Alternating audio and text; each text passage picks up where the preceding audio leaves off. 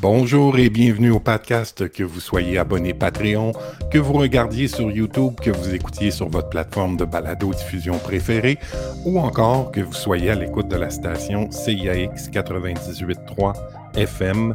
Patrick La Jeunesse au micro. Aujourd'hui, j'ai le bonheur de recevoir euh, Jean-Pierre Perouma qui est avec nous. Bonjour Jean-Pierre. Bonjour Patrick, je, suis apparu comme ça, ça m'a fait bizarre. ça va bien? Très très bien et toi? Ben oui, ça va, ça va. Je me suis couché trop tard, comme je t'ai dit tout à l'heure, mais ça, j'étais en pleine forme pareil.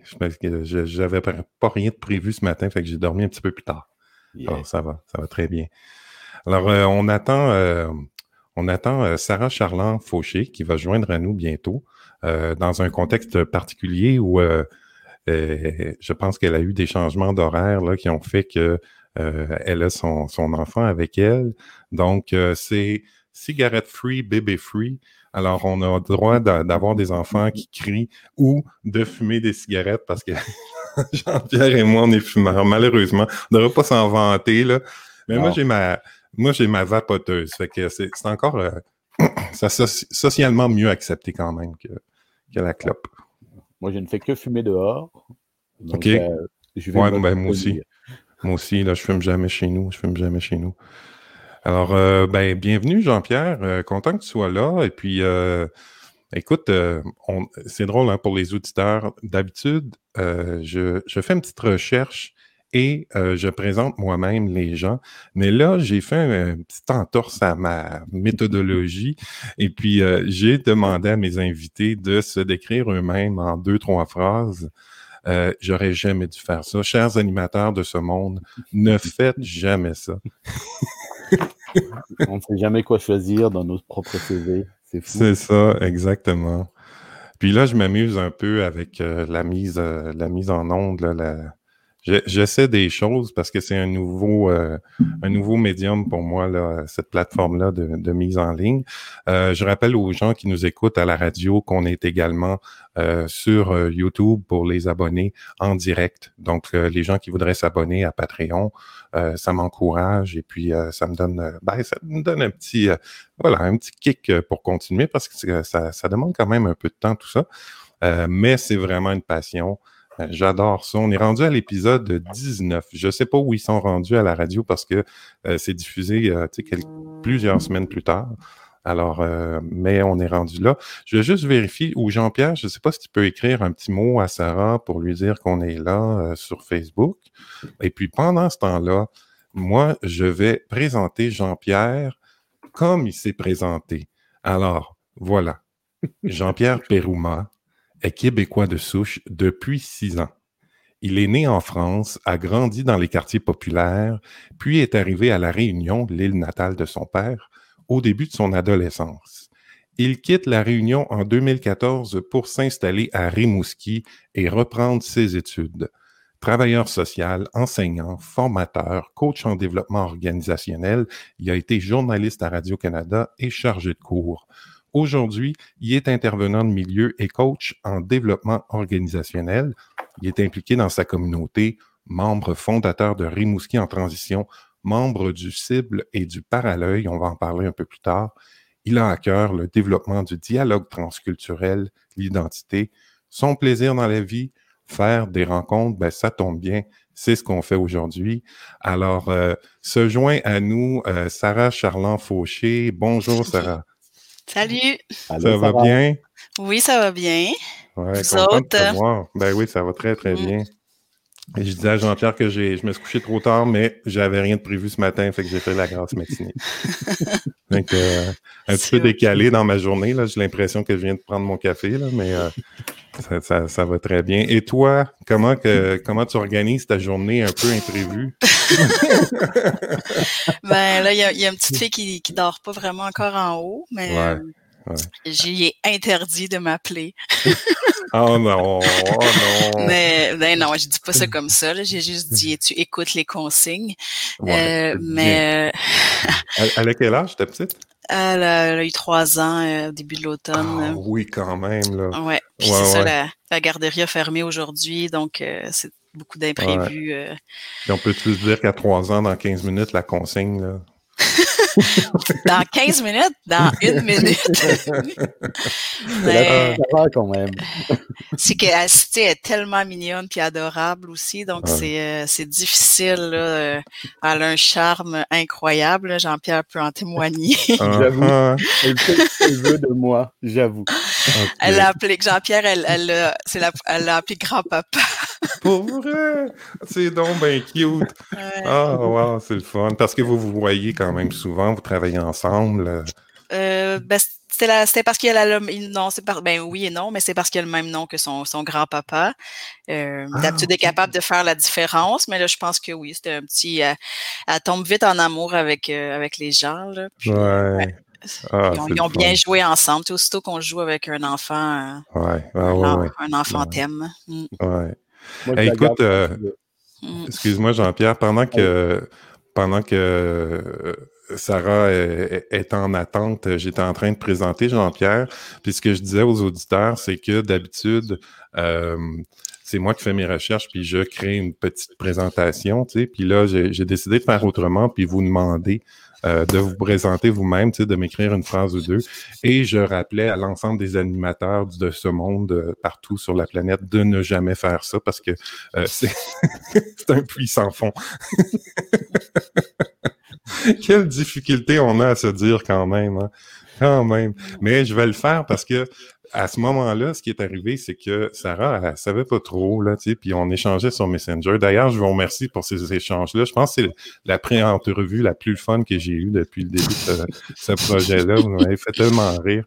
Alors, voilà, je présente Sarah, qui est présentée, en fait, par Jean-Pierre. C'est Jean-Pierre qui, a écrit un petit quelque chose, mais j'ai fait un mélange des deux, je pense, de, de, ce que Sarah m'a envoyé et euh, de ce que Jean-Pierre a écrit. Alors, voilà. Sarah Charland-Fauché, militante, internationaliste, féministe, écologiste qui n'aime pas les istes, indignée amoureuse, amie, maman, jardinière et coordonnatrice du Carrefour international Bas-Laurentien pour l'engagement social, le cible dont on a parlé dans la présentation de Jean-Pierre. Elle est née à Granby et n'est pas encore morte c'est bien là un cadeau pour nous. Femme, femme engagée, femme engagée, sensible à la vie. Elle fait battre le cœur du cible et du monde. Réalisatrice de documentaires, conférencière, polyglotte, que ne sait-elle pas faire? Voilà pour euh, la présentation de. Sarah. C'est quand même pas mal, hein? Mm. Quand même, ça fait rougir. Ça fait rougir parce qu'il faut savoir que Jean-Pierre, euh, ben, quand on parle du cible, justement, là, c'est le, euh, le Carrefour international Bas-Laurentien pour l'engagement social, cible qui est l'acronyme. Et puis, euh, ben, aujourd'hui, on a la coordonnatrice et le président, je crois, du CA, Jean-Pierre qui est président du CA. Donc, c'est comme ça que cette rencontre-là est née parce que moi, je m'intéressais à ce que Jean-Pierre écrivait tout simplement euh, sur Facebook. Je, voyais qu'il y avait des liens aussi avec la communauté euh, de Lucar. Et puis, euh, je trouvais vraiment intéressant ses prises de position à Jean-Pierre. Puis, quand je lui ai demandé qui il aimerait inviter, parce que c'est le principe du podcast, je demande à une première personne et cette personne-là me nomme une personne avec qui elle aimerait, elle aimerait passer du temps. Ben, tout de go, Jean-Pierre dit, ben, Sarah. Et puis, nous voilà. Nous voilà. Fait que on s'installe tranquille, puis euh, si la petite t'appelle, ben tu iras, puis euh, tu l'amèneras avec nous, ou euh, tu la mettras pas loin, ou je sais pas trop là. mais, tu veux pas que je l'amène, elle va te voler le show, puis elle va parler pendant une heure. problème. Elle va nous raconter des histoires, elle a des histoires fantastiques. elle m'appelle d'ailleurs. Aucun mm. problème. Elle t'appelle là déjà? Ah oui. Mais je vais la laisser parler. Mm. Ben oui, puis est-ce qu'elle peut descendre par elle-même? Oui, oui, oui. Oui, bon. Ben Mais on espère qu'elle ne fera pas ça. Dans le pire des cas, dans le meilleur des cas, elle viendra nous rejoindre. D'accord. Alors, euh, ben, je ne sais pas trop par où commencer. Et, euh, hier, Sarah me demandait, euh, ben, hier soir, tu m'as envoyé des trucs en disant, je ne sais pas comment tu fais ta préparation. bien étrangement, je me prépare le moins possible. pour la simple et bonne raison que je ne veux pas me contaminer de ce que je pourrais entendre de l'extérieur, puis que cette rencontre-là, ben, c'est beaucoup plus une, une, discussion comme on aurait dans le salon si on n'était pas euh, sur euh, des écrans, et puis euh, où moi, je serais curieux de découvrir qui vous êtes. Alors, ben voilà. Je voulais savoir, on dit, Sarah, que tu es née à Granby. Est-ce que tu es restée là comme jusqu'à la fin de tes études ou? je suis partie à 17 ans. pour aller étudier à Montréal. OK. En quoi? Je suis allée étudier au Cégep du Vieux-Montréal en sciences humaines. Il y avait un profil international. En fait, la seule raison pourquoi je suis, je suis allée là, c'était que ben, ma mère était tannée. Il fallait que je m'en aille. Ouais, mais, non, c'est pas pour ça. Mais j'avais choisi parce que j'avais fait un stage au Nicaragua là, quand j'étais au secondaire. Puis ah, ça avait été clair après ce, stage-là que je, savais qu'au Cégep, il y avait des endroits où on, il y avait des programmes avec des stages. Puis euh, j'ai pris le, premier que j'ai attrapé, c'était le Cégep du Vieux-Montréal qui avait un, programme euh, qui permettait de faire un, stage. Donc euh, c'est comme ça que je me suis retrouvée là. J'ai trouvé une petite annonce dans le journal Voir. Là. Puis avec un appart euh, dans un centre-sud, c'était un méga clash, un taudis total, une fille qui cherchait une coloc, mais c'était juste à côté de, du cégep du Vieux-Montréal. Fait que, ouais, j'étais j'étais quand même dégourdie déjà là, à, 17 ans de partir. Euh, ben oui.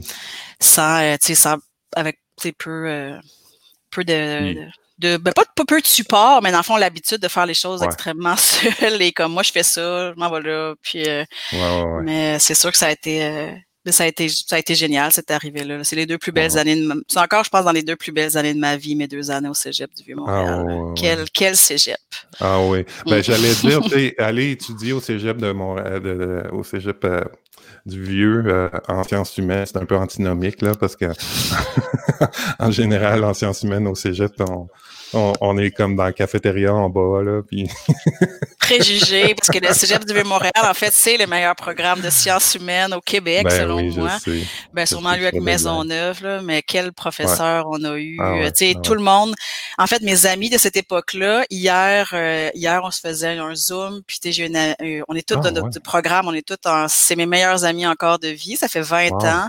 Puis il y en a une hier, tu sais, je les écoutais hier, on parlait de nos jobs, puis j'étais là comme, quelle cohorte, ça, quelle personne impliquée partout ça, ça a fait. Là, une amie qui est à Iqaluit, l'autre est prof euh, à Toronto, l'autre est au ministère de l'Environnement à Ottawa, puis l'autre est à un organisme à Montréal de défense des droits humains. Là, euh, elle travaille sur, euh, avec, en appui au mouvement LGBT à Montréal, mais en Haïti aussi. En tout cas, des, des, des personnes incroyables. Puis c'est ça que j'ai rencontré au Cégep du Vieux-Montréal. En fait, c'était enfin au sais, cette solitude-là que j'avais vécue à Granby, d'avoir juste quelques personnes, tout d'un coup, je me rendais compte que, wow, tu sais, il y avait des profs qui nous disaient qu'on pouvait changer le monde. jamais personne m'avait dit ça euh, avant. Puis ça m'a marqué. Je me rappelle exactement du professeur qui nous a dit, vous êtes des acteurs de changement. Puis tu sais, c'est même pas si beau, ni poétique, ni rien, mais je, ça m'a vraiment marqué parce que j'avais sûrement besoin de l'entendre, puis je sentais ça, mais ça n'avait jamais mmh. été nommé.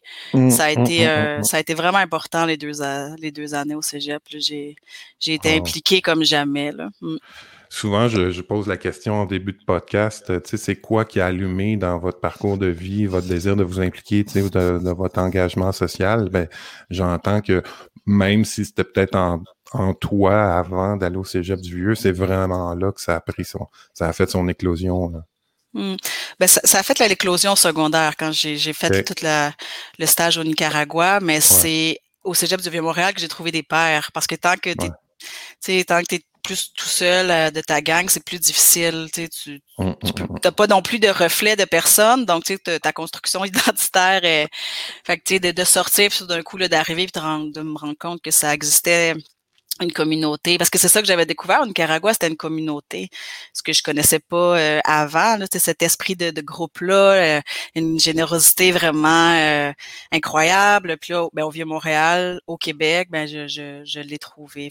mais c'est sûr que c'est, c'est un tournant de par les professeurs, la diversité, les gens mmh. que, que j'ai trouvés là-bas. Mmh. Moi, j'ai adoré mon court passage au Cégep du Vieux parce que moi, en effet, j'étais dans la cafétéria. pas grand-chose. J'étais tellement pas prêt. Même pas au café étudiant, à la cafétéria, c'est ceux qui, justement, qui, qui sont indifférents, qui sont là. Oh, c'est cheap. Non, non, je n'étais même pas au café étudiant. Je trouvais qu'il y avait trop de boucan parce qu'on avait le droit de fumer. Moi, je suis, plus, euh, je suis plus âgé que toi. Là. les gens avaient le droit de fumer, puis euh, j'ai beau être euh, fumeur, là, je m'en vante pas, on le disait en début de podcast. Là. Mais je trouvais ça trop intense, là, le café puis la musique dans le fond. Fait que non, j'étais pas là. Puis euh, j'étais pas là en général à cette époque-là. ah, c'est le fun d'entendre ça. C'est, euh, ça me rappelle des beaux souvenirs, puis cette effervescence-là, tu sais, parce que moi, à 19 ans, j'ai fait le programme de Jeunesse Canada Monde avec, euh, euh, je sais pas si ça vous dit quelque chose, là, mais c'était un programme d'échange, puis mmh. moi, j'avais fait le programme avec le Mali. Euh, puis c'est justement à cette époque-là que j'ai un peu, je me suis rendu compte que je tournais en rond au cégep, là, puis que j'avais besoin de vivre une expérience comme ça. Fait que peut-être si je l'avais vécu au secondaire 5 ou, ou qu'il y avait eu ce genre de programme-là à l'école, euh, euh je, je, serais parti même plus tôt. Parce qu'en secondaire 5, en fait, moi, j'ai passé la, la moitié de l'année en Suède parce que mon papa, il travaillait là-bas. Euh, donc, j'ai eu la chance, moi aussi, là, de voyager assez jeune. Alors, euh, en voyageant... Canada Monde, tu l'as fait au complet? Pas lâché? Hmm. Non. non. Non, non, j'ai pas lâché. Euh, non, non, écoute, c'était tellement un beau programme. Là, hmm. la, première moitié du programme, c'était ici au Québec. J'avais décidé de prendre le projet agricole parce que je savais que j'allais probablement jamais faire ça dans ma vie, mais que je voulais connaître c'était quoi la réalité euh, de travailler sur une terre. Fait que j'ai été euh, quatre mois ici au Québec à travailler à Saint-Jean-Chrysostome au sud de Montréal sur une ferme avec le groupe du Mali qui était ici. Puis la deuxième portion du, du projet, c'est qu'on allait au Mali avec le même groupe et là, à ce moment-là, travailler euh, dans le domaine agricole aussi, mais euh, au Mali. Donc, j'ai battu du mille avec un mmh. bâton au rythme de des champs euh, dans les mmh. dans les champs. Puis à un moment donné, j'ai tellement un beau souvenir. Là. Je sais pas pourquoi je suis accroché à ce souvenir-là, mais j'ai eu un coup de chaleur à un moment donné, puis j'étais vraiment pas bien. Il faisait comme 47 degrés, là, quelque chose comme ça. Puis, euh, je me suis allongé. Puis, il y a quelqu'un qui est venu faire avec des, des hautes herbes. Il a attaché des hautes herbes autour de moi, autour de ma tête, pour me faire une petite hutte pour que je sois à l'ombre. Puis là, les chiens, parce qu'ils ont, chaque, chaque personne dans le village a plusieurs chiens. Donc, quand ils se rencontrent plusieurs pour travailler sur la même terre, des fois, tu as une vingtaine de chiens qui sont là. Fait que là, j'avais toujours des chiens qui venaient me voir dans ma petite hutte. ça a été, euh, j'ai plein de flashs comme ça. Ça a été vraiment, vraiment une belle expérience euh, de rencontre aussi. Euh, vraiment, vraiment.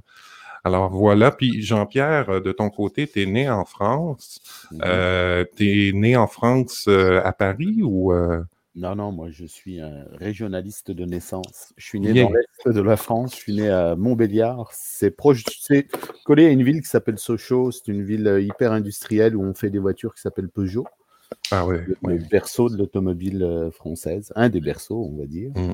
Puis euh, quartier multiculturel ou interculturel parce que après la Seconde Guerre mondiale, besoin de main d'œuvre, on fait venir du monde d'un peu partout des colonies françaises. Puis on les met dans des, quartiers. Certains diront des ghettos, mais euh, on ne va pas être déjà dans la polémique. Et euh, j'arrive à. Ben moi, je suis né à Montbéliard et puis j'ai grandi pendant 13 ans dans ce, type de quartier où j'ai appris à, parler arabe avec mes amis arabes. Ah ouais. J'ai pratiqué le ramadan euh, par solidarité avec mes amis.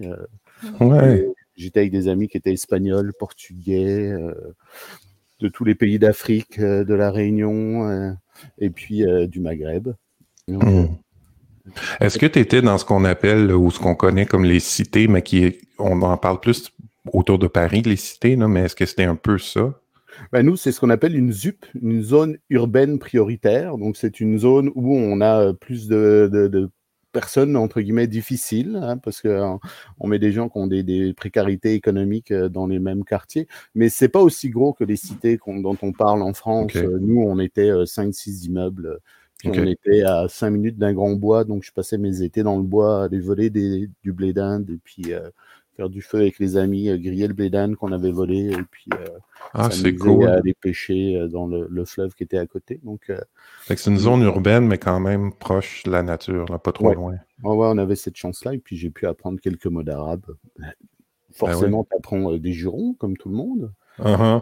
mais la phrase la plus importante en arabe, c'est Yuma Tenirops qui veut dire maman, donne-moi du pain, parce qu'une fois que tu as goûté à la galette algérienne, c'est quand ah. même un des meilleurs pains que j'ai mangé à vie, là. Puis quand ça ah. sent dans tout l'immeuble, au nez, tu sais où c'est que tu peux aller pour aller demander et puis frapper à la porte. Puis forcément, tu connais tout le monde parce que tu es là depuis ta naissance. Et puis euh, tu, frappes et tu dis Yuma Tenirops. Et forcément, tu vas être accueilli.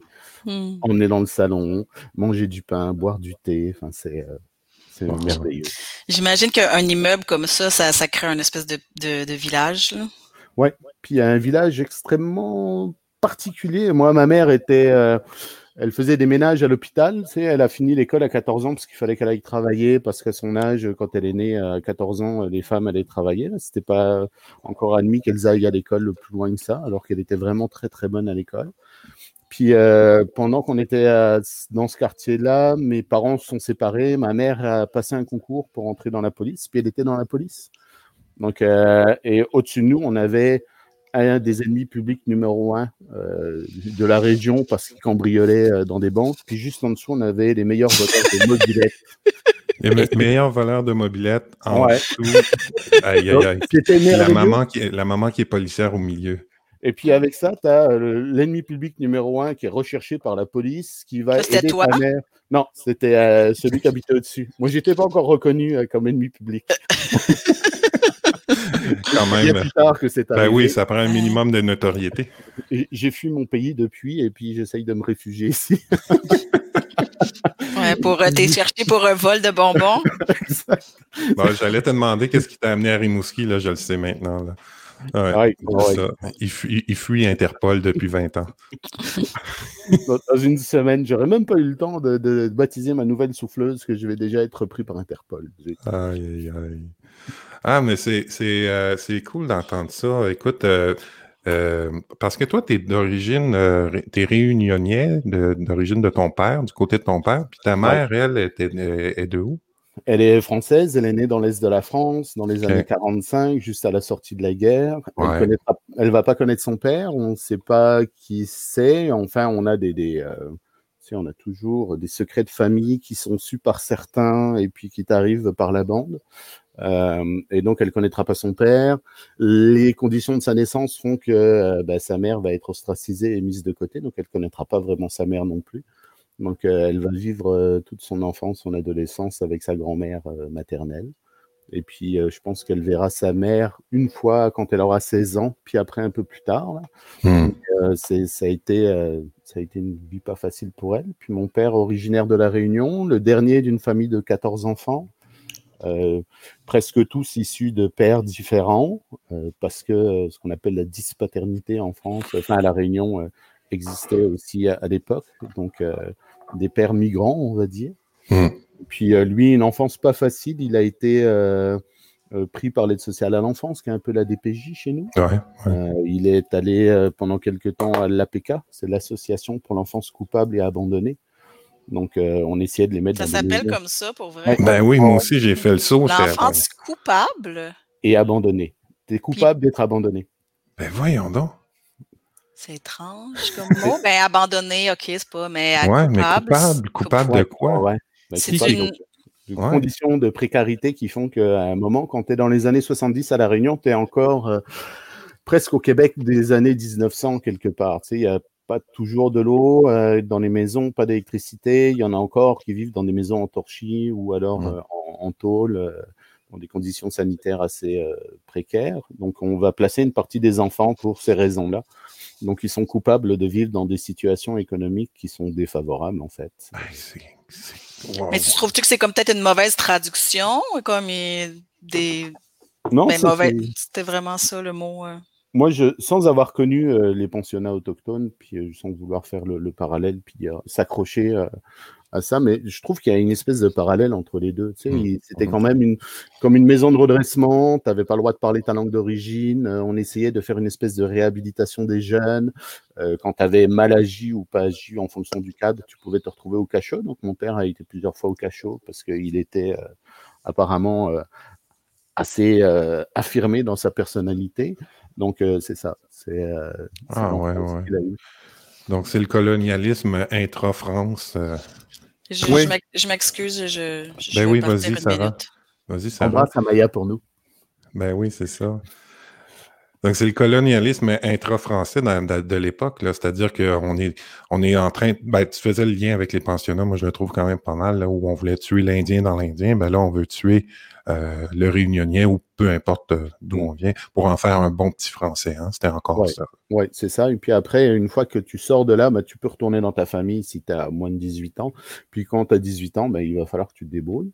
Par tes propres moyens. Puis là, on offrait euh, des programmes qui s'appelaient par exemple le BUMIDOM, le Bureau de migration des départements d'outre-mer. qui t'offrait d'aller te former en France, puis ensuite de revenir à La Réunion pour travailler. Sauf que on, y avait, on, oubliait de lire le petit astérix qui a souvent à côté de, de ces phrases principales là. Mmh. en fait, tu vas te former en France, mais sur des métiers qui n'existent pas à la Réunion. Ben si tu veux revenir, tu n'auras pas d'emploi, l'expérience ne sera pas valorisée, etc. Clancy en avait parlé, euh, Clancy Rény, dans un, un autre podcast, euh, exactement de la même chose, là, où il y avait de la formation qui était donnée qui n'avait aucun sens pour, euh, pour la réalité du milieu. Là, Exact, exact. Mmh. Ce qui fait qu'il est resté en France, puis qu'il a rencontré ma mère. Euh, ils se sont mariés, ils ont eu des enfants. Donc, toi, tu es né d'une fratrie de combien d'enfants? Alors, euh, quatre enfants de ce, entre guillemets, de cette union légitime. Et puis, j'ai quelque chose comme deux frères ou un frère, une sœur. Euh, Je suis d'un autre, d'une autre union, entre guillemets, de mon père quand il était encore en couple avec ma mère, de ce que j'ai compris. Mais là aussi, tu sais, ça fait partie des, secrets de famille, donc on ne parle pas. Et puis, euh, le fait d'avoir travaillé à Radio-Canada fait qu'un des deux m'a pris contact avec moi il y a quelques années. Ah oui. Euh, on est en contact. De ah ouais. Avec ton demi-frère. Exact. Ah wow, c'est dommage hot ça. Ah ouais, puis ça s'est bien passé cette retrouvaille-là? Bah, très intéressant. Puis moi, tu sais, comme j'aime rencontrer du monde, euh, j'ai pas de, d'a priori sur un lien de fraternité, de filiation ou autre. C'est pas ça qui va euh, prédominer dans la relation à l'autre. Ce qui prédomine, c'est est-ce qu'on est, euh, capable de créer du lien et puis est-ce que ce lien est chaleureux? C'est ça qui m'intéresse le plus. Puis donc, tu as grandi avec euh, quatre autres frères, sœurs? Trois frères. Trois frères, ok. Je suis le deuxième. Ok. Donc, tous des garçons. Tous des garçons élevé par une maman toute seule, parce que mon père est parti quand euh, j'avais 8 ans à peu près. Tous des garçons élevés par une maman policière seule, avec l'ennemi numéro un en haut et le voleur de, de mobilette en bas. Présidente de syndicat. Ah ouais, fait que ta maman, elle, devait avoir quand même la poigne, comme on dit, là, pour, euh, pour tenir le fort, là, pour euh, garder tout ça cohérent et, et fonctionnel. Là. Exact. Le genre de personne où tu préfères te ramasser une claque que d'avoir cinq minutes de discussion avec elle quand elle est en colère. Ouais. les, mots, qui assassinent, elle est capable. Ah ouais, ah ouais, ouais, ouais. ouais. Puis qu'est-ce qui t'a amené? Parce que tu es, parti à. Bon, tu étais en France jusqu'à l'âge de 13 ans, puis là, tu es mm-hmm. parti à cet âge-là à La Réunion. Ouais. Euh, qu'est-ce qui t'a envoyé là? Est-ce que tu es parti seul? C'était quoi ce choix-là? Non, en fait, mes parents sont séparés donc dans les années 82, à peu près 82, 84. Ma mère étant fonctionnaire de police, elle avait la possibilité d'avoir ce qu'on appelle des mutations, donc changer de lieu d'affectation. Elle a demandé la Réunion. Euh, bah parce que ses enfants étaient originaires pour partie de la Réunion, euh, ça nous permettait à nous de, de, pouvoir connecter avec notre île natale. Euh, puis je vais refaire du pouce sur ce que disaient Clancy et Cyril dans le podcast. Euh, comme Cyril, la Réunion n'existait pas à la maison euh, quand on était en France. On savait qu'elle existait, on mmh. avait euh, des disques qui existaient, etc. Ma mère en passait quelques-uns euh, les fins de semaine, mais mon père nous interdisait de parler créole, il ne parlait jamais de la Réunion. C'est jamais lui qui nous a parlé de l'île, en fait. et puis moi, j'ai appris la Réunion quand j'étais en France en ouvrant les livres d'histoire, les dictionnaires. À l'époque, on n'avait pas encore Internet. Euh, et puis c'est là aussi que tu t'imprègnes de l'histoire coloniale. Hein, et puis, mmh tu te crées une espèce de d'archétype de ce que peut être cette, cette île. Et puis quand tu y arrives, c'est totalement différent. C'est un vrai choc culturel. Donc euh, on est arrivé en 87 parce que ma mère a eu sa mutation. Et puis euh, on est allé dans l'est de l'île pendant une année, Brapanon, qui est le village natal de mon père. Et puis après, on a été à Saint-Denis de la Réunion, qui est la capitale. Ouais très connu euh, à La Réunion pour avoir été euh, le lieu d'émeutes euh, urbaines il y a quelques années de cela. Ouais, ouais, ouais. Mais là, je, je fais une petite. juste pour bien comprendre, là, tes parents se séparent quand vous êtes en France. Mm-hmm. Tu pars avec ta mère et tes frères vers La Réunion. Oui. Mais ton père, lui, il quitte pas la France. Non, non. À partir du moment où ils sont séparés, on n'a presque pas eu de, de, lien avec mon père. C'était Là aussi, c'est, euh, je pense, mes frères auraient sûrement une autre vision que moi. Euh, moi, la mienne est un peu différente, puis tant mieux. Euh, moi, je pense qu'on on est avec une dispaternité presque systémique, dans le sens où, et là, on. entend par dis, Je, je... une, une dis, dispaternité systémique. Dispaternité systémique. Allez, je, je, veux comprendre ça. Là. C'est quelque part, moi, c'est comme ça que je le vois, je le vis, je l'interprète de mon expérience et puis euh, au travers des études que j'ai faites par la suite. C'est que le colonialisme et puis l'esclavage ont mmh imprégné quelque chose de particulier dans la psyché des gens euh, mmh racisés et noirs. Euh, l'homme, bah, l'homme et la femme en tant qu'esclaves étaient considérés comme des objets. Mmh. ils n'avaient pas d'âme, on pouvait les vendre, ils étaient corvéables, etc., etc. Euh, et puis, quand euh, une femme enfantait d'un homme esclave, l'enfant était supposé appartenir au maître. Donc, le lien de filiation n'était pas évident avec le père, tel Il était rattaché à l'objet qui appartient au maître. Donc, euh, l'homme, quelque part, existait sans exister. Il existait un peu comme un procréateur, mmh. sans, vouloir. Voilà. Et puis, je pense que ça, ça s'est aussi inscrit dans euh, la logique presque ou la psyché, le fonctionnement de, certains pères à la Réunion, quelle est leur place, à quoi ils servent, ben oui, ben etc. Et puis, euh, je pense que mon père est un héritier de ça, euh, dans le sens où je pense qu'il n'était pas fait pour être père quelque part. Je pense mmh. qu'il a essayé de l'être, c'est important, etc. Puis il a essayé comme il a pu, avec beaucoup de, de maladresse, parfois mmh. un peu de violence et d'excès, mais ça, c'est aussi, je pense, héritier du colonialisme. Et euh, ce qui fait que euh, on a très peu eu de, de liens par la suite. Mmh, mmh. Euh, moi, la dernière fois que je l'ai vu réellement, physiquement, ça doit faire plus de 25 ou 30 ans, je pense. Écoute, moi, ça me, ça me touche énormément, cette histoire-là, parce que je me demande, puis je ne sais pas si tu as une réponse à ça, Jean-Pierre, mais je me demande à quel point cette dispaternité systémique-là issue euh, du, euh, du, fonctionnement euh, colonialiste, si elle n'est pas aussi sa résonance même chez les personnes non racisées? Je pense qu'il y a quelque chose là-dessus. Mais ben, il y a un magnifique. Parce que quand on regarde la paternité, moi je, peux juste te parler du Québec, là, tu sais, mais je trouve que même ici au Québec, il y a cette notion-là. En tout cas, elle est en transformation, grande transformation, là, depuis, je dirais, deux générations, peut-être une ou deux générations. Mais il y a encore 50 ans, euh, l'homme pourvoyeur est simplement celui qui, qui fait des bébés et puis euh, euh, qui, qui, qui, prend la... ne, serait-ce que l'archétype qu'on retrouve dans les filles de Caleb, pour ceux qui, ont, ceux qui ont déjà vu ça, cet archétype-là de l'amoureux qui retourne dans le bois, qui fait des enfants, puis qui retourne dans le bois, puis qu'il revient à la maison que pour faire des enfants pendant quelques semaines, se reposer, puis retourner euh, au travail, c'est encore, euh, je trouve qu'on a encore des résidus de ça qui, qui chez moi résonnent dans ton histoire, euh, mais dans ton histoire dans un contexte colonialiste. Puis moi, ça me fait penser à Père manquant, fils manqué, que sont les mmh. hommes devenus de Guy Corneau. Moi, c'était le livre sur lequel je m'étais un peu appuyé pour faire mon, mon premier travail de recherche mmh quand j'étais en travail social. Et je pense qu'il y a quelque chose de cet ordre-là, oui. De, mmh. euh, je pense qu'à un moment, on a surinvesti la fonction économique de, de l'homme, il y a mmh. quelques temps, puis qu'on on a réduit sa fonction. Je pense que quand on regarde dans l'histoire, euh, les relations hommes-femmes étaient vraiment différentes. Mmh. Euh, maintenant, on sait avec zut, les personnes qui étudient la préhistoire que les femmes étaient beaucoup plus présentes. C'est sûrement elles qui ont peint les grottes de Lascaux, elles participaient à la chasse, elles ont une intelligence collective qui est beaucoup plus fine que celle des hommes, elle distingue mieux les couleurs aussi pour ça, etc. etc. Puis je pense qu'on a un modèle patriarcal qui s'est imposé petit à petit, où mmh. l'homme a pris une place importante et puis euh, qui s'est réduite à une fonction de euh, conquérir, dominer le monde un peu, euh, mmh. son espace. Un peu pas mal, oui investir beaucoup la fonction économique et désinvestir mmh. la fonction euh, familiale, euh, sociale, culturelle, sociale, amoureuse, culturelle. Mmh. C'est aussi pour ça que les femmes portent le monde depuis si longtemps, en fait. Je pense que c'est elles qui vont le porter encore. Malheureusement, on ne fait pas grand-chose pour les aider. Puis Sarah qui, est, Sarah qui est revenue euh, au moment où on, on, parle des femmes porteuses du monde, quand même. Alors qu'elle arrive de s'occuper de, sa petite fille de trois ans.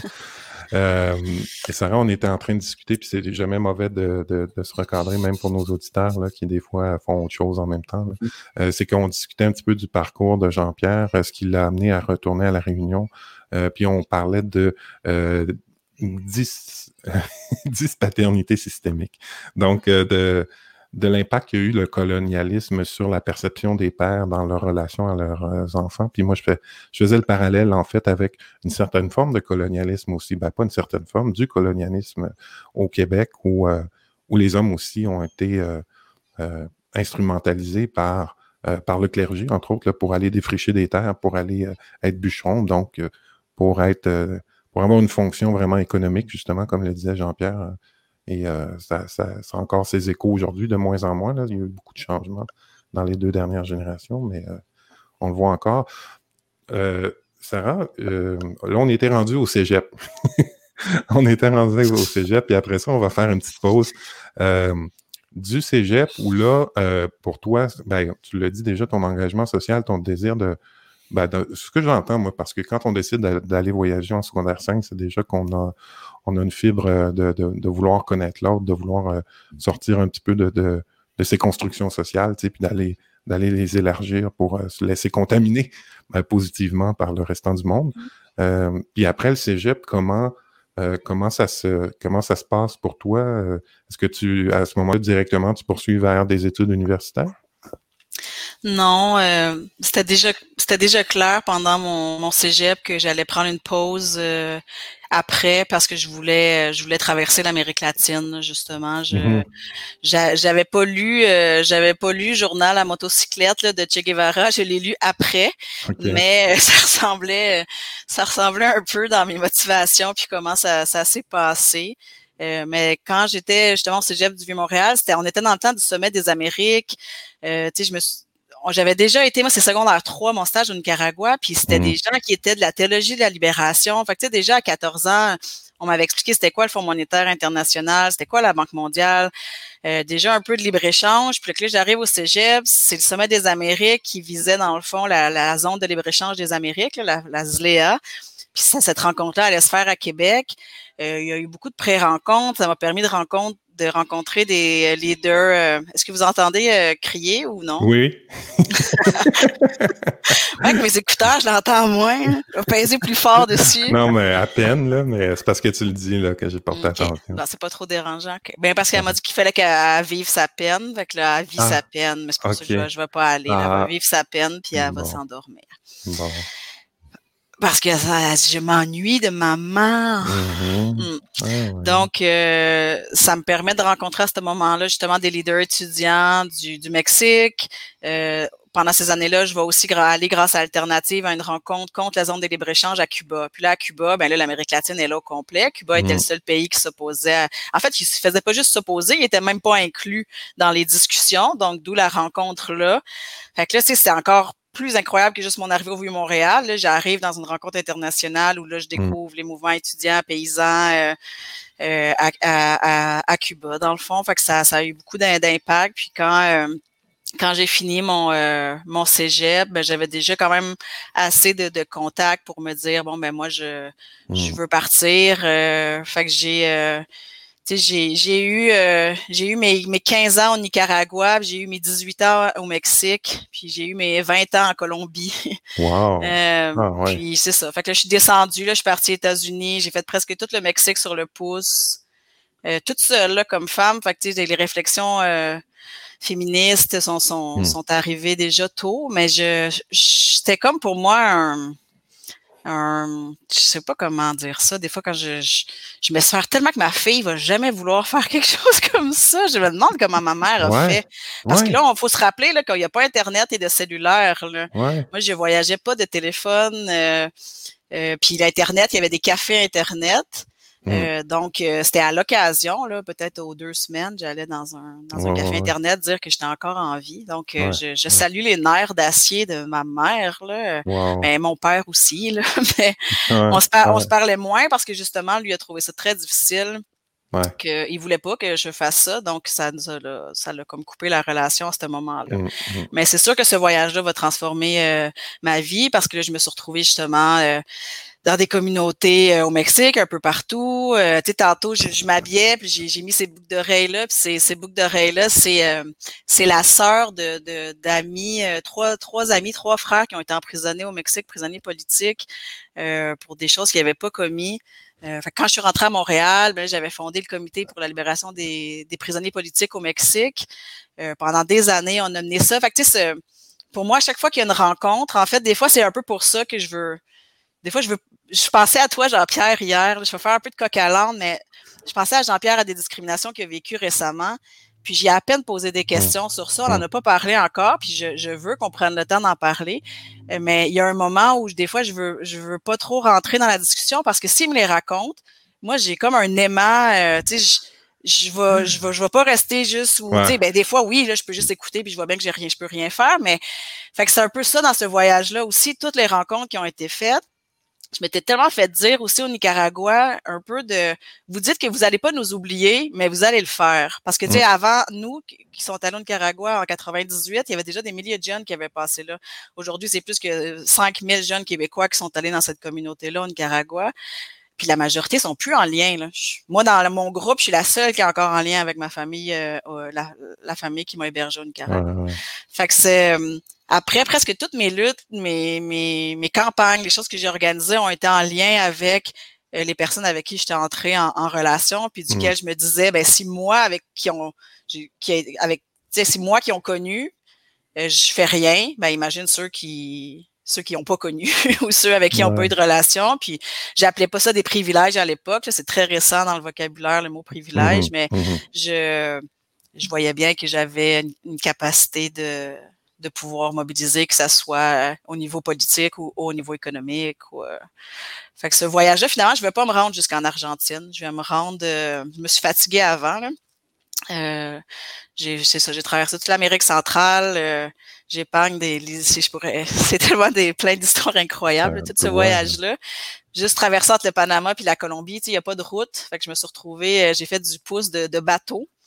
Je me suis retrouvée sur un bateau dans les îles Kuna. Les Kuna, ils font entre autres de ce type d'artisanat-là. Les, les Kuna, ils ont été chassés par la colonisation espagnole du, du, de des terres, en fait, puis ils ont, ils ont se sont appropriés les archipels de San Blas, c'est 365 îles, il y en a à peu près 85 d'habités. Euh, puis euh, le bateau colombien, dans le fond, leur euh, troquait de la marchandise contre des noix de coco parce qu'il n'y a pas d'argent qui circule.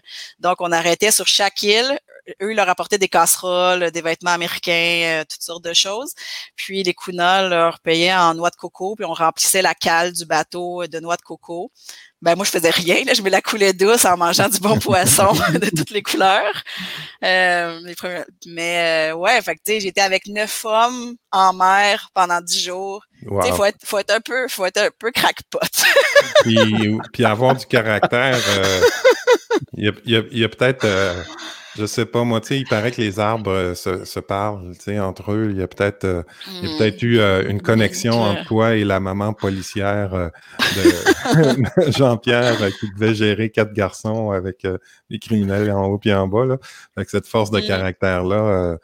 ben, cette force de caractère-là du féminin, peut-être qu'elle vient justement, justement de cette histoire-là dont on parlait, tu sais, de, de comment comment nos rôles masculins et féminins ont été définis un peu par rapport au colonialisme puis à nos histoires, euh, puis comment, euh, tu sais, je regarde ma fille, euh, elle a du caractère, je veux dire, c'est, elle a, elle, a 16 ans, mais depuis, je te dirais qu'elle a 12 ans, même avant, là, quand elle était tout petite, là, si elle, si elle avait une colère ou quelque chose qu'elle voulait puis que je refusais, euh, elle m'envoyait des des, des, flèches avec ses yeux, même à 4-5 ans, là, puis c'était comme Wow, là, je peux pas, je, peux rien faire d'autre que d'attendre qu'elle soit plus fâchée, puis que parce que euh, pour elle, quand elle a quand elle a une conviction, euh, c'est une conviction, puis ça vient de son âme, ça vient. Puis même quand elle était tout petite, c'était quelque chose que je voyais que, qui était imperturbable, puis que ça me donnait absolument rien d'essayer de,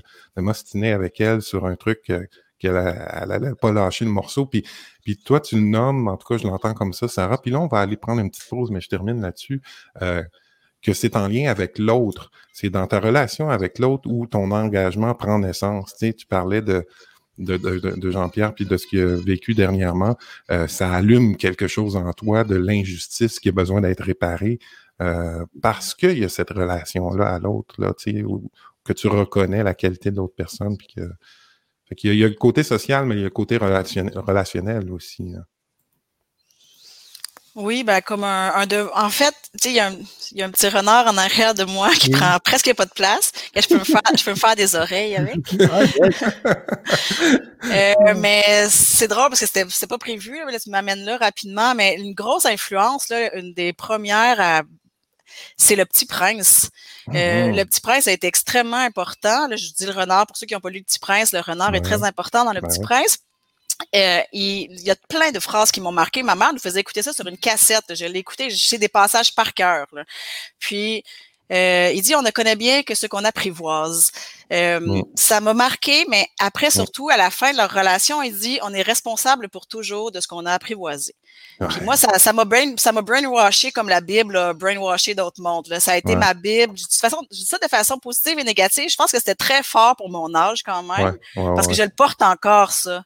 Puis ça me fait vivre toutes sortes de situations aussi des fois difficiles parce que la plupart des gens que je, ils ont pas cette loyauté mmh là que j'appelle mmh loyauté pas d'une façon euh, euh, comme que j'étais extraordinaire d'avoir cette loyauté-là, mais j'ai été très petite comme imprégnée de, de ça. On est, on est responsable de ce qu'on apprivoise. Puis pour moi, c'était la vérité euh, absolue.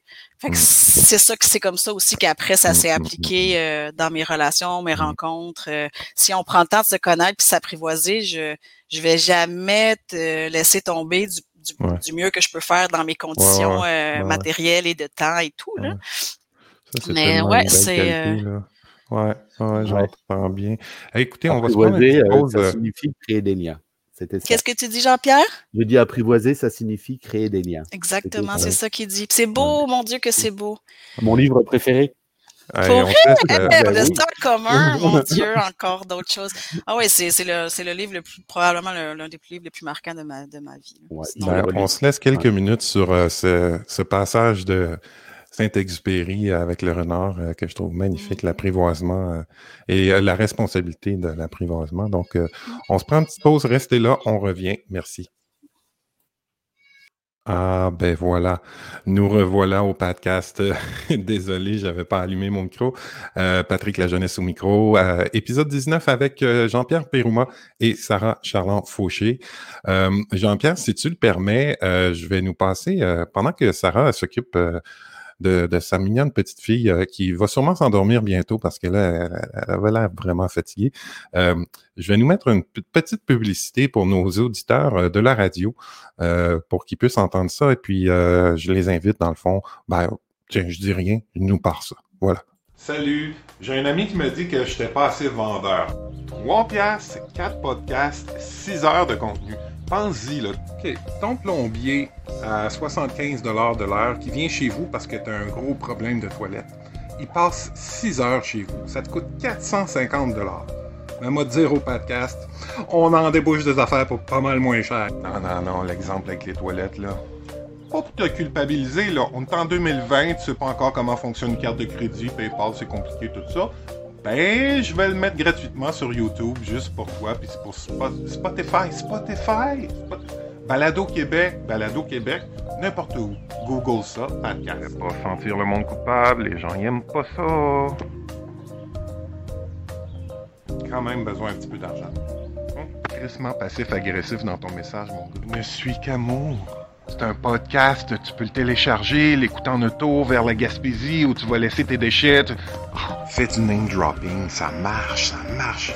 David Coudreau, Boucard Diouf, Boris Cyrulnik, 3 piastres, 4 podcasts devraient faire des jeux de mots. Les gens ils aiment ça, là, les jeux de mots. Le podcast, c'est de l'art. C'est pour ça que j'ai un foulard. C'est 3 de l'art.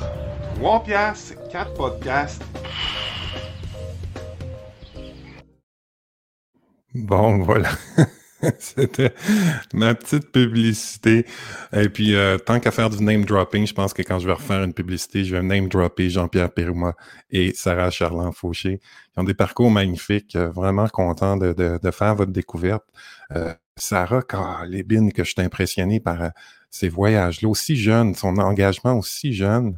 ça me fait penser, parce que moi, je regarde mes enfants puis pas seulement que les miens, mais tu sais, je, regarde les jeunes de la génération aujourd'hui qui sont nés avec un, iPod dans les mains. Là. Euh, cet engagement-là. Puis pourtant, ils ont un accès maintenant à l'information comme ils ne l'ont jamais eu. Euh, mais on dirait que l'engagement social, ben, en tout cas, j'espère, ça se passe moins chez nous, mais j'espère que ça se passe chez les jeunes aussi, euh, qu'il y a des jeunes aussi allumés puis qui vont être inspirés. Euh, moi, j'ai envie de faire écouter ce podcast-là à, mes enfants. Je sais que pour eux, euh, c'est pas tant intéressant. Là, ils sont pas, sont pas dans cet univers-là. mes enfants, c'est soit les jeux ou ou la danse ou euh, les arts. Ma fille est très artistique. Je pense que ça va être son sa voie de passage vers peut-être son engagement plus social éventuellement. Mais euh, j'aimerais ça lui faire particulièrement écouter à ma fille parce que je trouve que euh, le parcours de Sarah est super inspirant. Alors, la revoilà. Elle remet son casque et elle est avec nous. Rebonjour, Sarah. Alors, est-ce que est-ce qu'elle s'est endormie comme Ah non! Non, mais là, elle a accepté de, de elle va lire des livres et elle m'a dit, euh, elle m'a dit chante encore une berceuse. Fait que j'ai commencé puis j'avais même pas fini. Elle là, bon travail. Good job. Vous pouvez disposer. Mais, ouais, mais quand tu parlais de ta fille tantôt, je veux dire, je sais ce qui m'attend parce que ça veut pas dire qu'on a des enfants qui nous ressemblent. Euh, je le savais pas, mais je suis ben bien partie pour en ben avoir ben une qui me ressemble. Ben oui, tu sais, puis on, beaucoup. Là. C'est assez. C'est drôle que tu dis ça parce que juste comme tu remettais ton casque, je parlais de ma fille, puis je disais que j'aimerais ça qu'elle ait vraiment deux oreilles. Là. C'est drôle. Euh, je disais que j'aimerais ça que ma fille voit ce podcast-là, puis qu'elle t'entende, parce que je trouve que ton parcours est hyper inspirant. Puis là, elle est à l'âge elle est en train de se chercher un peu. Euh, en secondaire 5, puis début de cégep l'année prochaine. Euh, mais tu sais, on vit dans un petit village, nous, euh, depuis toujours. Ben, les enfants, moi, je suis de Montréal, mais les enfants sont nés ici. Euh, fait que tu sais, ils connaissent, un peu comme toi quand tu étais à Granby, tu sais, ils connaissent leur milieu, mais euh, j'ai hâte de les envoyer dans le monde. mais je veux qu'ils reviennent, par exemple. Je vais être comme ton père. Là. Si elle s'en va à l'autre bout du monde, je vais être super inquiet. Elle va m'envoyer promener, puis ça va être bien correct. Alors voilà. là, j'aimerais ça, peut-être qu'on ben, Jean-Pierre, je trouvais ça intéressant. Euh, on était à la réunion, tu sais, puis tu parlais un petit peu du, euh, du contexte d'études, puis tout ça. Donc, tu es resté là jusqu'à quel de 13 ans à quel âge? Ah, je t'entends pas, Jean-Pierre. Peut-être que ton casque est débranché. Non, on t'entend pas. Ben écoute, euh, regarde, regarde ça. Pourtant, ton micro ici en, dans le direct euh, est, activé. Non, on t'entend pas. Écoute, euh, c'est pas bien grave, des choses qui arrivent. Prends le temps de, voir qu'est-ce qui se passe. Puis euh, je, vais, je vais donc me retourner vers. de toute façon, le, récit était bien entamé, Sarah. je trouvais ça vraiment passionnant. Donc, le cégep, puis après ça, ce grand voyage-là qui t'a permis de mm. vraiment découvrir le monde, particulièrement de l'Amérique du Sud, de l'Amérique latine.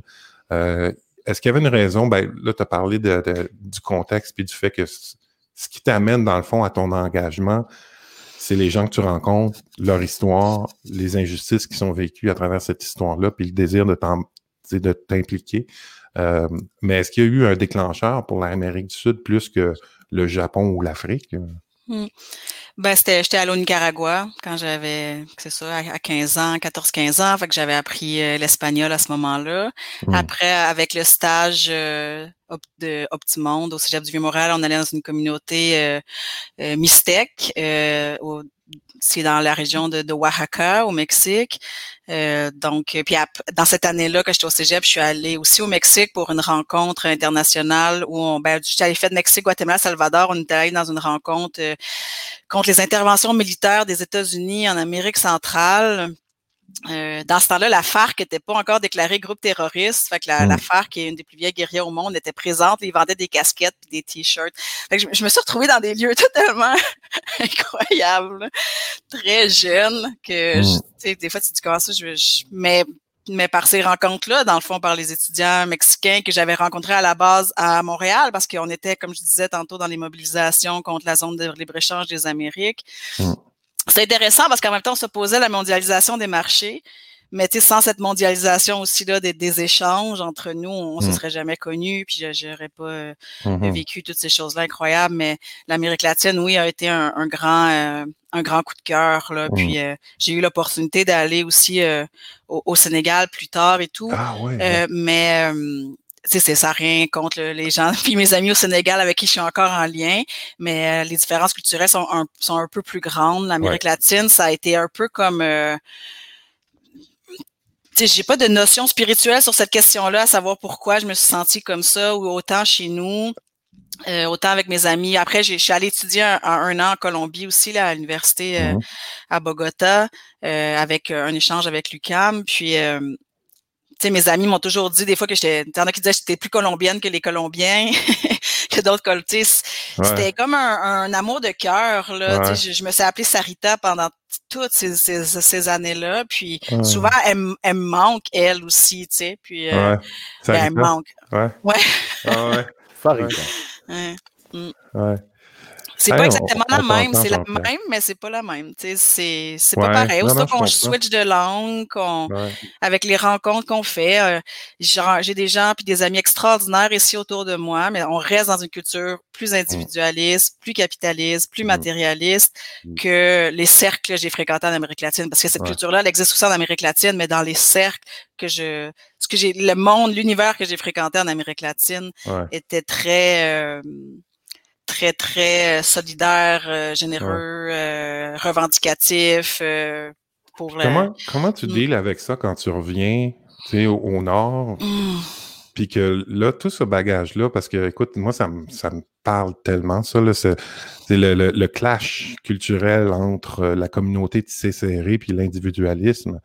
Comment, à ce moment-là, quand tu reviens, tu arrives à porter ça puis à en faire quelque chose de créatif? Ben, à 15 ans, j'avais trouvé ça vraiment difficile. Le choc de retour avait été beaucoup, plein de jeunes le vivent. Le choc de retour est beaucoup plus difficile que le choc là-bas pour ben plusieurs. Euh, parce que tout ton, en fait, c'est toute tes, ton échelle de valeurs là, qui, qui, qui saute. En fait, tu les avais peut-être, mais dans le fond, ton quotidien était pas dédié à ces valeurs-là. Mmh. je, je me dédie à ça un peu dans, dans mon travail aussi, dans l'éducation qu'on tente de, de, faire aussi, ou que, je, puis que je, les méthodes que j'essaie de développer, c'est beaucoup un, un, retour ou une volonté de, de, cohérence avec les valeurs que des gens ont déjà portées ou pourraient porter ou portent très très loin dans eux, mm. puis être capable de les transposer euh, euh, dans leur vie euh, puis quand c'est difficile de le transposer dans leur vie, ben, le transposer dans des luttes contre ce système-là qui empêche de pouvoir les vivre, ces valeurs-là. Parce que je peux bien porter des valeurs écologistes, mais si tout le système autour de moi est fait d'une façon qui rend ça tellement difficile, ben, il va falloir que je travaille sur ce système-là aussi. Euh, mais c'est difficile quand on revient, c'est c'est toujours encore, même aujourd'hui, difficile. Mm. J'ai quelques amis avec qui, euh, mais tu sais, sinon, on, est-ce que, tu y retournes, est-ce que tu retournes de temps en temps pour te reconnecter ou? Non, mais c'est sûr que l'Internet nous garde connectés. Euh, ben, j'ai, j'ai, depuis que j'ai ma fille, non, je, j'étais supposée aller avec ma fille en Colombie là, au mois de mai, puis avec le, le COVID, je suis pas ben allée. Fait que depuis sa naissance, j'ai pu, euh, j'ai pu mm-hmm. euh, voyager. Euh, mais sinon, on est quand même en, en, en lien vraiment régulièrement là, avec, euh, avec les groupes, euh, mmh les amis, les amis là-bas. La dernière fois que je suis allée, c'est pour présenter mon, mon documentaire là, que, que j'avais réalisé en Colombie, puis ça m'a permis d'aller le présenter aussi au Mexique, puis en, en, Espagne. Mais c'est les derniers voyages que, que j'ai pu faire. Là. Je suis content d'apprendre ça, euh, qu'il y, a des traces de ça euh, documentées. Donc, euh, on va mettre le lien là. Tu, tu me l'enverras, en fait. Si vous pouvez, tous les deux, en fait, d'habitude, je, pose cette question-là avant, avant la rencontre. Mais après notre rencontre, si vous pouvez me bombarder de liens que vous aimeriez que j'ajoute à, notre rencontre sous la vidéo, sous les publications audio et vidéo, là, je mets toujours des liens. Puis Jean-Pierre, toi, de, de, ton côté, c'est ça, on disait, euh, j'allais te poser la question tout à l'heure. Euh, est-ce que, est-ce que ton micro fonctionne là? Je pense que oui. Ah ben oui, ça fonctionne très bien. Euh, je, te posais la question tout à l'heure, tu es, parti de la Réunion à quel âge, puis dans, dans quel esprit, dans quel mouvement? j'ai quitté la Réunion le. On est arrivé au Québec le 6 août 2014 et depuis j'y suis retourné une fois juste pour des vacances, mais je refusais de passer mes 40 ans à la Réunion. OK. C'était. Euh, Nul est mon avenue. Impossible de négocier. On ne passe pas de mes 40 ans à la Réunion, puis il faut qu'on les passe ailleurs. Quel, quel symbole ça avait? Euh, pas forcément un symbole, mais à un moment, faut se mettre des, tu, sais, tu te mets des échéances ou tu te mets des dates parce que si tu l'as pas fait, tu peux toujours te donner le luxe de reporter là, puis de, vivre dans le luxe mmh. justement. Puis moi, c'était vraiment avec euh, ma blonde et les enfants, on était vraiment parti pour un changement de vie quelque part. Moi, j'avais une vie très très confortable à la Réunion et puis euh, l'objectif, c'était justement dans, de plus être dans ce confort-là. Tu faisais quoi à la Réunion euh, de, euh, à la fin, j'étais, euh, je cumulais un poste de comme de chargé de cours, de cadre pédagogique. J'encadrais une équipe de formateurs en travail social. J'avais monté un diplôme universitaire d'accès aux études. J'avais, euh, j'étais formateur et j'étais directeur de mon entreprise en conseil, consulting, machin, RH. Là, tu mets des jolies cravates, puis tu voyages en avion pour aller faire des conférences avec des gens qui ont des grosses entreprises. Pour vrai, tu, mettais des jolies cravates. Je te promets. Et j'adorais dire que j'avais des jolies cravates. Et normalement, si on a des étudiants de l'UCAR qui m'entendent aujourd'hui, ils doivent le dire. Oui, c'est quelque chose que je disais régulièrement. La cravate, c'est important. Ah non! écoute, moi, j'ai passé les 30 dernières années à me battre contre la cravate. Là. Tu vas, il va falloir que tu me vendes la cravate, là, parce que Mais elle, elle, a une utilité, en fait, c'est que quand je prenais la parole avec mes étudiants, surtout en travail social, euh, j'arrivais et je me présentais. Donc, j'étais en cravate. Ma cravate était assortie à la chemise, qui était assortie à mon gilet avec une, un béret. Euh, et puis, quand j'arrivais, on se présentait. Petit tour de table, qui est qui, qui fait quoi, petit, euh, petit CV. Puis moi, je le notais exprès au tableau. Puis, je mettais toutes mes formations. Si mmh. tu regardes derrière moi, là, j'ai euh, ah mais en fait, j'en ai un peu plus que ça. Euh, j'étais euh, un collectionneur compulsif. Donc, non, non, non, mais j'adore la formation. Retourner à l'école et puis mmh. redevenir un élève, c'est important, je pense. Il faut ne jamais être sûr de ce que l'on sait. Et donc, je noircissais le tableau. Mais sincèrement, là, je mettais euh, mes diplômes en travail social, mes maîtrises, mon diplôme d'ingénieur, euh, mes formations en coaching, en e-learning, enfin tout ce que j'avais pu faire. Euh, et puis les postes que j'avais occupés. Donc, tu, tu, mets forcément président et directeur, en gros, plus, plus mmh. gros que travailleur social. Avec la symbolique de si je suis un homme avec une cravate et que je noircis un tableau avec des compétences, c'est que je suis quelqu'un de compétent et en autorité. Puis je commençais le cours. Puis je racontais pendant un quart d'heure, mais n'importe quoi. Euh, la mer est verte, la terre est plate, et les gens continuent à prendre des notes. Tu sens et tu vois dans leur regard qu'ils se posent une question au moment où tu dis une bêtise, mais ils vont pas se rebeller entre guillemets ou lever le doigt en disant est-ce que vous pouvez préciser Est-ce que vous êtes sûr? Il continue d'écrire. C'est parce que tu n'avais pas Sarah dans ta classe. oui.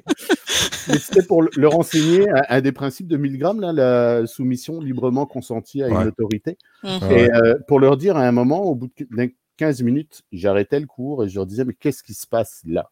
En fait, je suis un homme en position d'autorité, j'ai le pouvoir, j'avais le stylo, j'étais au tableau, j'ai euh, noirci un tableau de, compétences. J'ai une cravate qui incarne quand même les gens qui ont euh, l'argent, au pouvoir, etc. Ça, ça en fait partie du décorum. Puis je leur disais, avec tout ce que j'ai mis en place, je vous ai quelque part imposé des choses sur lesquelles vous n'allez pas aller. Euh, vous n'allez pas me contredire. Vous allez me contredire à l'extérieur de la classe quand on fera une pause, mais jamais vous confronter à. Et je leur disais, dans le travail que vous allez faire en travail social, ou ailleurs, ou quand vous êtes militant, vous allez souvent être dans cette posture-là. Est-ce que je suis légitime quand je suis le seul à, en sortir, entre guillemets, du chapeau? Est-ce que euh, j'ai euh, l'autorité pour euh, me mettre contre la personne, entre mmh guillemets, ou apporter des éléments un peu différents? Et je leur disais, c'est un exercice qu'il faut faire régulièrement. on a en face de soi des, des personnes et puis avec tout le respect qu'on doit avoir avec les personnes. Mais euh, on peut aussi avoir des personnes qui euh, ne sont pas forcément pertinentes quand elles parlent ou qui sont pas forcément dans le juste ou dans le vrai. on peut apporter d'autres paroles. Donc il faut s'entraîner à ça, sinon on, est dans un système où, bah, bah, en France surtout, on ne remet pas en question le professeur ou l'enseignant, puis on ne remet pas en question celui qui a des diplômes. Quelle belle mise à table pédagogique. Je trouve ça vraiment intéressant. Mm. Puis ça, ça, je trouve que ça, ça, ça, fait écho à ce que euh, Sarah disait, dans le fond, dans son retour.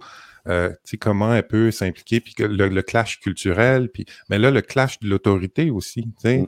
euh, parce que moi, j'ai beaucoup d'amis qui sont travailleurs sociaux, puis euh, qui se sentent coincés dans le système. coincé dans le système où il y a énormément de rédaction, euh, beaucoup, beaucoup de, de paperasse à faire qui vient amputer sur le temps qu'ils peuvent passer avec les clients. Euh, puis, bon, ben, ça fait des, des gens qui, après des années à, à ne pas se rebeller contre cette autorité-là, finissent par faire un burn-out ou quitter ou euh, faire un autre métier. Alors que je pense que dans cette pédagogie-là de reconnaissance à tout le moins. Après ça, on verra si individuellement à quel point on est capable de porter des luttes, puis euh, quelles sont nos limites puis nos forces, mais déjà de reconnaître que on tombe dans un système dès le départ où il y a une hiérarchie d'autorité, puis de d'en prendre conscience. Je trouve ça vraiment intéressant comme euh, comme mise à table euh, pour pour un cours, qui, où, où, on va justement entrer dans un système par la suite, et là, on pourra se positionner. Est-ce que, justement, je me rebelle? Est-ce que je me conforme? Est-ce que je me conforme et que je me rebelle? Mais, parce qu'il y en a qui disent euh, If you can't beat them, join them en anglais, là, comme on dit. Mm. Si tu peux pas les, les, les combattre, rejoins-les. Mais moi, j'ai toujours aimé à rajouter ben, If you can't beat them, join them, then beat them. donc, euh, joins-toi à eux, puis fais le travail par l'intérieur. Puis ça, c'est pas toujours facile. C'est pas toujours facile de faire ça. Il y a une. Moi, j'utilisais souvent l'allégorie du kilo de sucre sur une voiture. Une voiture qui passe, tu jettes un kilo de sucre dessus, ça va à la limite juste mettre un peu de saleté puis un peu d'eau et ça passe. Tu prends le même sucre, tu le mets dans le réservoir et tu as pourri la voiture. Hmm c'est la même chose, c'est l'acteur et le système, euh, j'ai oublié le nom de, l'auteur, mais tu peux être un acteur de changement pris dans une, un système quel qu'il soit. C'est une posture plus anarchiste que révolutionnaire, mais tu peux aussi instiller des changements. Mmh. Et puis après, euh, tu n'es pas obligé non plus de récolter ce que tu as semé. Moi, je pars du principe que je sème, mais c'est pas forcément moi qui vais récolter. Ouais, c'est ça. Oh, oui, c'est ça. On laisse des traces. Là, vu que tu as mis des diplômes en arrière de toi, là, il faut-tu croire que ce que tu dis ou non? Ben, forcément. Puis j'ai mis mon, mon, euh, mon, petit drapeau de la Réunion et puis en dessous, j'ai ma traverse des lutins euh, de Saint-Élie. Mais il n'y a pas de cravate, par exemple. Ah non, elles sont dans une boîte euh, dans la poambrie. Mhm. Je les mets que très rarement maintenant. Est-ce que c'est vrai qu'on détruit une auto si on met un kilo de sucre dedans? En fait, tu vas scraper tout le, la carburation parce que ça va caraméliser dans le moteur. Puis, Moi, euh, j'aime ça que Sarah se pose cette question. non, mais c'est utile d'avoir des petites choses soft pourquoi, pourquoi je, me, je, me, suis imaginé que Sarah avait des plans pour ce soir hmm. Elle va aller mettre du sucre dans les autos. La révolution du sucre. Ouais. Par C'est un bel symbole. Hmm. Bon, ben écoutez, euh, moi, je, je, je, suis vraiment touché par cette rencontre-là. Puis là, j'aimerais peut-être qu'on, pour nos auditeurs aussi, qu'on voit où, vous en êtes rendu dans votre parcours. Parce que là, ce qu'on a compris un peu, c'est c'était quoi les éléments déclencheurs, un peu, euh, c'était quoi qui, dans votre parcours, qui vous a amené à votre engagement social. Euh, aujourd'hui, Sarah, tes cours d'eau euh, aux cibles, tu peux nous en parler un peu de cet organisme-là? Ouais. Euh, ben, c'est un organisme à but non, non lucratif qui a été fondé en, 2003, ça fait ça fait 17 ans. Euh, ça a toujours été un, petit euh, un petit organisme. C'est Jean-François Fortin qui l'avait créé alors qu'il était professeur au Cégep. Puis lui, son, son intention à ce moment-là, c'était de permettre des expériences internationales aux, à ses étudiants. C'était principalement mmh. ça. Il aurait pu le faire juste comme ça. J'aimerais essayer de poser la question éventuellement de pourquoi il l'a pas juste fait comme ça, puis il a décidé de, de créer un organisme. Mais je pense que Jean-François Fortin, c'est quelqu'un, puis encore aujourd'hui. Il est maire de Sainte-Flavie qui, qui veut être une des premières municipalités carboneutres au Québec. Euh, je pense que c'est quelqu'un, ben, c'est une personne visionnaire. Et je mmh pense que quand il a créé le cible, ben, euh, je pense pas qu'il savait que ça serait ce que c'est aujourd'hui. Euh, mais il a tout de suite mis un, cadre puis une base légale pour peut-être avoir la liberté aussi de, faire un peu plus que ce qu'il voulait. Il faudrait lui mmh poser la, question. mais à la base, ça a été principalement des étudiants au Cégep qui ont fait des stages. Euh, euh, il y en a qui sont allés en Israël, Palestine. Euh, pour aller justement comprendre la situation là-bas, des techniques policières qui sont allées dans des favelas au Brésil. C'était jamais dans une optique déjà, lui, il était déjà critique comme je le suis aussi. Là, c'était pas des stages d'aide humanitaire du tout. Là, c'était, on se faisait rien à croire. Là, c'était vraiment pour favoriser une meilleure compréhension des mmh. enjeux. puis il a, il a fait participer aussi des étudiants dans les forums sociaux, forum social mondial qui avaient, qui ont qui, qui existent encore aujourd'hui en fait. Là qui sont des rencontres un peu, ben on dit plus altermondialistes, mais qui étaient des grandes rencontres altermondialistes là, mmh qui existent encore. Fait que ça, ça a été les débuts, euh, les débuts du CIM. Puis après, Jean-François Fortin est devenu député euh, du Bloc euh, québécois. Donc, l'organisme est, resté très tranquille et sur la glace pendant des années, jusqu'à temps qu'une gang de, de jeunes, dont un, Étienne Lessard qui, qui avait fait, qui faisait le même programme que moi, mon cégep Maisonneuve, que j'avais connu à cette époque-là, qui est rentré dans l'organisme et d'autres personnes qui arrivaient à Rimouski à cette époque-là, toutes des jeunes qui avaient mmh eu des expériences plus ou moins similaires à la mienne, qui ont repris le cible et qui l'ont euh, relevé tranquillement. Puis euh, moi, j'ai eu la chance en fait d'être la d'arriver, ça fait dix ans que je suis à Rimouski, d'arriver dans cette époque-là aussi où il, il, relevait un peu l'organisme et de pouvoir avoir le, premier contrat euh, qui était un contrat de, ça s'appelait Reporter Nord-Sud de la consommation responsable. Donc, on, on avait mobilisé des, des, des, jeunes au travers des, euh, qui aimaient ou qui travaillaient dans le multimédia, donc euh, radio, photo, caméra euh, à s'intéresser à la production puis à la consommation responsable au Bas-Saint-Laurent, puis après aller faire la même chose. Le projet était prévu au Mexique, là, mais moi j'avais plus de réseaux en Colombie, donc euh, on est allé en Colombie. Puis après, ben, je suis toujours resté impliqué au cible. J'ai pas eu toujours un emploi. Là. J'ai, j'ai jamais fait vraiment la différence entre quand j'étais, j'étais payé ou je suis pas. Mmh. Euh, tant que je suis capable de payer mon loyer, puis à, manger et tout, là, tant que la base, euh, tant que la base est là, puis on a la chance quand même d'avoir un filet social ici euh, qui compense euh, des fois dans les trous, puis de faire mes études en même temps. Donc, puis là, ben, jusqu'à il y a deux, ben là, ça va faire trois ans. On a eu enfin un financement à, la mission. Puis ça a oh, permis pour la première fois au cible, dans le fond, après 14 ans d'existence, de pouvoir travailler toute l'année.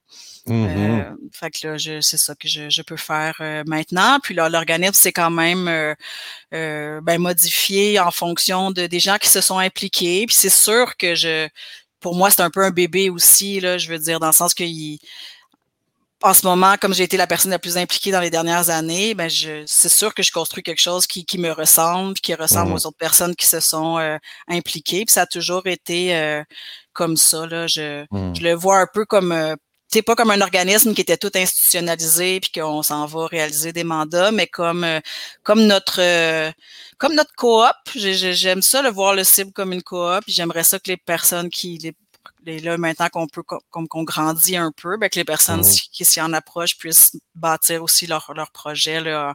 Fait qu'on est en on est en éducation. L'objectif est toujours d'utiliser euh, l'éducation, la sensibilisation sur différentes formes pour permettre aux, gens de un d'avoir plus d'informations avec cette information là de ou cette sensibilisation là de se transformer premièrement eux-mêmes intérieurement mmh. Extérieurement idéalement aussi que ça soit que cette transformation là amène des changements de comportement à l'extérieur puis donne envie de d'y croire que les gestes que tu pourrais poser peuvent faire une différence. Mmh, mmh. Premièrement, une différence pour toi parce que tu vas être en cohérence intérieure. Puis deuxièmement, ben, de voir que le monde change, euh, que le monde va changer autour de toi euh, pour, euh, pour le mieux. Donc, beaucoup de sensibilisation. Puis concrètement, est-ce que c'est des c'est quoi? C'est des formations que vous donnez dans les cégeps? C'est des programmes d'échanges internationaux? Ben, il y a, y a je dirais qu'il y a trois formes. Là. Euh, oui, on a accompagné des stages encore. Là, ça, on, le fait moins, là, mais des, des, gens qui avaient déjà des projets de stage, puis peut-être que ça se serait fait avec très peu de formation puis de préparation, parce que les mhm. gens ils veulent que ça soit vite. Euh, souvent, c'est dans l'idée un peu consommer, jeter aussi un peu les stages. C'est un trip, on va vivre ça, on va revenir. Euh, fait que c'est sûr que euh, on s'est questionné des fois si on voulait appuyer ça. Puis dans le fond, c'est pas qu'on l'appuie, mais c'est qu'on se dit on est mieux d'être là que pas être là pour permettre justement de profiter de ce momentum-là, d'avoir un groupe qui a un objectif commun, qui est quand même une expérience de vie que si on a, à part via les équipes de sport, les jeunes vivent pas tant, un groupe avec un, objectif commun. C'est super transformateur, c'est vraiment important. Euh, puis ben après, ça permet que vu qu'ils ont un objectif commun puis qu'ils se rassemblent, ben, de pouvoir leur offrir, de leur parler de plein de sujets duquel ils n'auraient jamais parlé euh, avant leur, départ, là, dont la décolonisation, euh, dont euh, les inégalités nord-sud, tout ça. Fait que ça, ça, ça se fait encore, mais c'est. C'est moi, je, je mm. capote, je trouve ça vraiment trippant. J'étais en train de me dire, là, hey, ça nous prend ça en estrie dans la MRC de Quaticook. Justement, tu sais, quand je te parlais de mes enfants puis de mon désir de, de les mettre au monde, là, tu sais, au niveau social, au niveau culturel, de la compréhension du monde, euh, puis des inégalités, puis de tous ces sujets-là, euh, ça nous prend un cible ici. Mais ça ne pourra pas s'appeler cible, là, parce qu'il n'y a pas Saint-Laurent, Bas-Saint-Laurent dans. fait que, euh, Mais il y a le comité de, de euh, le, comité de solidarité de Sherbrooke, comment il s'appelle? Euh, mais bon, c'est un peu plus loin là, quand même. mais tu sais, la plupart des organismes en solidarité internationale en ce moment sont en justement avec cette arrivée-là de, de, ben, de, de, notre génération, je dirais. Il y a, il y a toujours des changements là, quand une génération commence à prendre plus de place dans le milieu des organisations, que ce soit au gouvernement ou que ce soit mmh. euh, dans des organismes à but non lucratif. Puis ces, ces jeunes-là, pour la plupart, ils ont voyagé. Ces jeunes-là, pour la plupart, se sont rendus compte que c'était chez nous qu'il fallait que les choses changent, mais que leur voyage, que ce qu'ils avaient vu à l'international, euh, avait été essentiel, puis leur permettait après de comprendre, OK, qu'est-ce qu'il fallait qu'ils changent ici, puis de comprendre en fait que si on si les pays du Nord détiennent 75 des richesses, tant qu'on s'adresse pas à ce problème-là, je veux dire, ça sert à, c'est difficile de se dire je vais aller donner des miettes euh, ailleurs ou je vais arriver là-bas comme un sauveur, ou tu sais, ça a aucun sens, tout ça se, se, se, se défait dans toi, puis dans le fond, la la plupart, on va se transposer vers euh, l'implication locale. Puis on, le voit aussi, aussi, aussi à Rimouski, c'est beaucoup plus je veux pas j'allais dire à la mode. C'est pas une question de mode, mais les gens veulent s'impliquer dans le localisme, dans le régionalisme. puis je trouve ça hyper important parce que c'est là que tu as le plus de pouvoir. Mais en même temps, si tu te déconnectes du monde, tu vas avoir il va y avoir quelque chose qui va être difficile à, être complètement cohérent dans ce on que va tu revenir, fais ici. On va revenir dans la même problématique de, de refermement sur soi, tu sais, qui est, que, ce refermement-là a, mis au monde ces organismes-là pour nous ouvrir sur le monde. Il faudrait pas perdre cet aspect-là. Mais en même temps, je le comprends. Euh, le, désir de, faire des trucs locaux, on le vit ici euh, aussi beaucoup, euh, mais c'est jamais mis en lien avec le reste du monde. Puis ça, je trouve ça intéressant de le faire, ce lien-là. Puis on le fait beaucoup. Hmm. Ouais, ouais, je trouve on le fait. Là, on a intégré beaucoup l'environnement. Avant, c'était pas présent. Puis hmm. l'environnement permet rapidement de faire le lien entre solidarité internationale puis euh, agir localement. C'est hmm. extrêmement simple à comprendre euh, parce qu'on est tous interreliés. Fait que les notions d'interdépendance, d'habiter toute la même maison, euh, de, les idées de, de, de, fraternité, de sororité sont, sont, sont extrêmement importantes dans, dans le travail qu'on essaie de faire. Puis ce qui, ce qui va changer, puis qui change déjà de toute façon, c'est que là, le monde, il vient à nous de toute façon. Je veux mhm. dire, regarde, Jean-Pierre est, là. c'est un exemple concret. Mais je veux dire, il y en a, il y en a plein d'autres. Cette année, on travaillait sur la justice migratoire. Mais je veux dire, avec, la, avec toute l'immigration qui va se continuer, je veux mhm. dire, le, monde vient ici. Puis le dernier stage de travail social qu'on faisait, la formation accompagnement, ils n'ont pas pu aller en Haïti à cause de la situation euh, de sécurité, évidemment. Puis, euh, on leur a fait faire un petit stage à Montréal, puis dans la communauté haïtienne. Mm. Puis, je dirais que les impacts, ils n'ont pas été aussi grands, mais ils étaient là. Euh, ils n'ont pas été aussi grands tout simplement parce que c'était trois jours au lieu de trois semaines. Mais s'ils avaient été là trois semaines dans cet univers qu'ils ont rencontré là, c'était le temps de la grève des chauffeurs de taxi. Ils sont allés voir euh, des groupes euh, d'alphabétisation, euh, groupes de musique, qui ont été invités dans des familles. Puis ce qu'ils ont vécu dans les familles haïtiennes qui les ont reçus, c'était la même chose qu'ils auraient vécu en Haïti. Ils étaient tous traumatisés positivement par comme là ils nous ont euh, fait manger manger manger manger. C'était comme si on était leur frère ou leur sœur moi j'ai jamais traité des invités comme ça tu sais puis les autres ils nous traitaient comme si fait que toutes ces prises tu sais ces, choses là de se dire ça se peut vivre ces valeurs comme ça. Tu sais moi aussi je le porte mais je l'avais jamais comme trop mis en action. Puis ah, tu sais j'ai envie moi aussi d'être comme ça. Ben ça s'est fait. Fait que je pense qu'on n'a même plus besoin d'aller si loin non plus. Euh, on peut aller à la rencontre des gens euh, comme Jean-Pierre. Je vais le laisser parler parce que là, je parle trop. Non, non, non, non, ben, c'est vraiment intéressant. Méchante belle mission. Puis, ben oui, j'allais demander à Jean-Pierre, toi, qu'est-ce qui t'a amené aux cibles pour, mm. tu sais, comment, euh, parce qu'on le disait en début de rencontre, Jean-Pierre euh, est euh, président du conseil d'administration de cet organisme-là. Donc, euh, comment ça s'est passé, Jean-Pierre? Euh, moi, j'arrive à Rimouski le 6 août 2014. Euh, dès mon entrée à l'université à Lucar, euh, il y a une espèce de forum où on retrouve toutes les associations de l'université.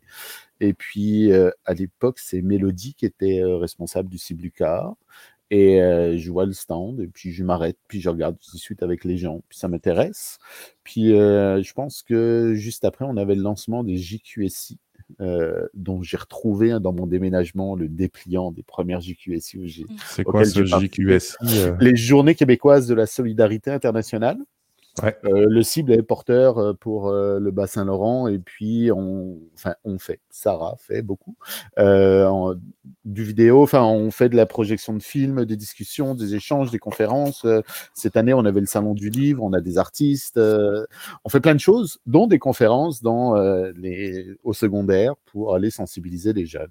Et puis, euh, je me suis dit, tiens, bah, je vais essayer ça. Et puis, euh, j'ai attrapé la piqûre. Puis, euh, je suis resté au Ciblucar. je me suis impliqué au Cible en tant que membre du CA jusqu'à mon entrée à Radio-Canada, parce qu'on n'a pas le droit d'avoir d'application quand on est journaliste ou chroniqueur. Mmh. Et donc, mmh. j'ai laissé le, le, Cible prendre son envol sans moi. Puis sincèrement, il n'a pas besoin de moi, le cible. Sarah le fait très bien. Et euh, après, ben, en finissant euh, mon contrat à Radio-Canada, j'étais libre de reprendre des implications. Et le cible, c'est mon OBNL de cœur. Ouais, ouais, ouais. Ah, c'est merveilleux. Moi, moi puis on, on rentrera pas dans, dans la polémique, là, mais euh, quand, quand j'ai commencé à te lire, Jean-Pierre, moi, je me disais, parce que je, pensais que tu étais encore à Radio-Canada. Puis là, je me disais, waouh, quelle liberté d'expression il se donne. je me dis, comment il deal avec ses boss? là, ben, je comprends que tu n'y es plus. Donc, euh, c'est peut-être en, même temps un combat, mais aussi une forme de, de comment je pourrais dire donc de, trêve du silence hein, de trêve du ben, silence euh. oui bah pendant trois ans tu peux pas t'impliquer ou montrer que tu es euh, entre guillemets dans du militantisme puis moi le être mmh. militant ça veut pas dire être contre l'autre moi je, mmh. je, suis surtout un militant du dialogue de la rencontre euh, de, de mmh. faire avec et c'est ça qui m'intéresse le plus mais je pense que et puis là c'est si on déborde un peu sur les journalistes je pense que puis n'importe qui on peut pas être ne pas avoir d'impact. Euh, on ne peut pas être euh, incolore, inodore et ne rien mmh. changer. Ben ouais, c'est ça.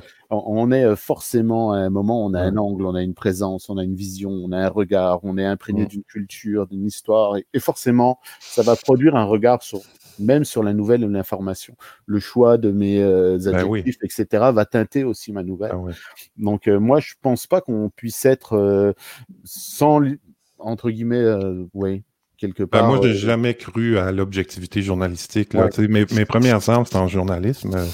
Euh, j'ai commencé euh, très jeune, à 18 ans, à faire de la radio, puis euh, par la suite, ben, j'ai fait un cours en radio-télévision. Là, puis, mais cette notion-là, je l'ai, je l'ai jamais endossée. Je pense qu'on peut avoir un code d'éthique, on peut avoir un code professionnel, mais l'objectivité journalistique, je crois pas. De toute façon, on le voit bien aujourd'hui, là, ce que ça donne avec la multiplication des chaînes, puis des, des fake news, puis de tout ça, là, que, à un moment donné, les faits parlent d'eux-mêmes, puis après ça, ben, la personne qui est derrière les faits qui les transmet, porte son histoire, puis on peut pas faire fi de ça. Mm. Moi, ce que je disais toujours, je suis pas objectif, mais euh, j'objectivise ma subjectivité. voilà. je, dis d'où je mm. suis, d'où je parle. Je suis clair, transparent. Voici mes valeurs, voici comment je vois et pourquoi je le vois comme ça. Et euh, ça, c'est ce que j'en ai à chaque fois, même si c'est parfois un peu dérangeant, mais je pense que c'était en tout cas une intégrité vis-à-vis de moi d'avoir euh, ah. ce Peut-être que tu euh, peut-être que tu es, l'élève euh, qui va aller au tableau, effacer un peu de tout ce gribouillage et puis t'arracher la cravate. Et puis... Ça va venir. ça va venir. Euh, Sarah, est-ce que ça va? Est-ce que tu as besoin d'aller voir ta petite? Non, elle lit des livres à, haute voix pour être sûr que, que j'entende bien. c'est bon, t'es ton Elle est bonne, ça fait déjà comme 30 minutes qu'elle lit des livres à haute voix. Wow. Trois ans, 30 minutes de lecture quand même. Ouais, c'est une petite euh, précoce. Je pense que deux ans, elle le faisait déjà. Là. Elle me dit déjà ouais, des phrases tantôt que tu disais là, de colère, de Pourquoi tu me fais ça, maman? Ah. Pourquoi tu me fais ça? Puis euh, ouais, elle nous en sort des belles. Notre prochain ah, t-shirt, je veux faire des t-shirts pour le cible avec des. Il euh, faut juste trouver la façon éthique de les faire. Là. Mmh, ce qui n'est pas mmh. toujours évident, mais c'est sûr que je vais citer ma fille. Ma fille a dit euh, c'est pas facile, mais c'est possible. Mmh. Puis elle dit souvent. C'est tout simple, c'est tout simple, puis, euh, puis euh, ça, ça, je pense que c'est mieux que le ça va aller du COVID. Ben oui, c'est ça. J'ai pensé à ça tout de suite. On devrait renommer le slogan. ouais. Je, ouais, je, je l'adore. Euh, c'est pas facile, mais, mais c'est possible.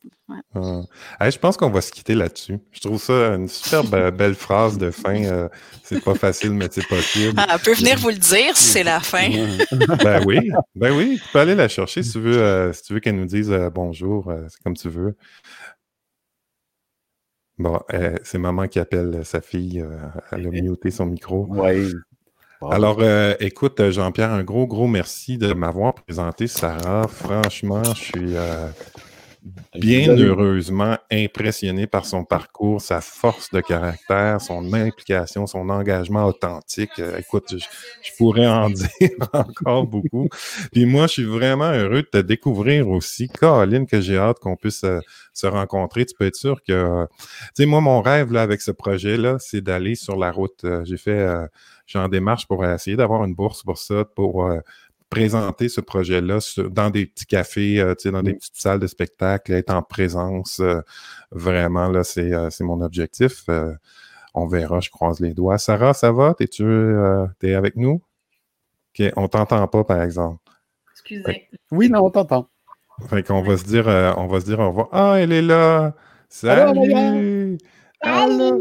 Ça va? J'ai pleuré dans la nuit. T'as pleuré dans la nuit? Oui. Et toi, t'as mangé mon repas de chien. tu penses que c'est Patrick qui a mangé ton repas de chien? Non, c'est toi. Ben non, le mis sur le... Amaya, Patrick, il voulait te donner le mot de la, le mot de la fin. Oui. C'est quoi le mot de la fin? T'es pas facile, mais t'es possible. C'est pas facile, mais c'est possible. Ben voilà. Ah, qu'elle est mignonne. Merci beaucoup. Merci à tous les deux. Et puis, euh, je remercie les gens aussi euh, qui sont à l'écoute, euh, que ce soit sur Patreon, sur YouTube ou à la radio. Donc, euh, et puis, ben, pour les auditeurs, je veux juste dire un petit mot en se quittant, c'est que souvent, ben, j'ai beaucoup de connexions avec les gens de l'Est du Québec euh, et de Rimouski. Et là, la, prochaine rencontre, ça va être avec euh, deux intervenantes de l'Estrie, parce que à la radio, c'est à la radio de Windsor en Estrie. donc, avec Mélissa Généreux, Docteur Généreux, et puis Sunday Salal. Ça va être très, très intéressant. Alors, merci à tout le monde. Bonne fin de journée. Bye bye. Bye. Bye. Bye. Bye.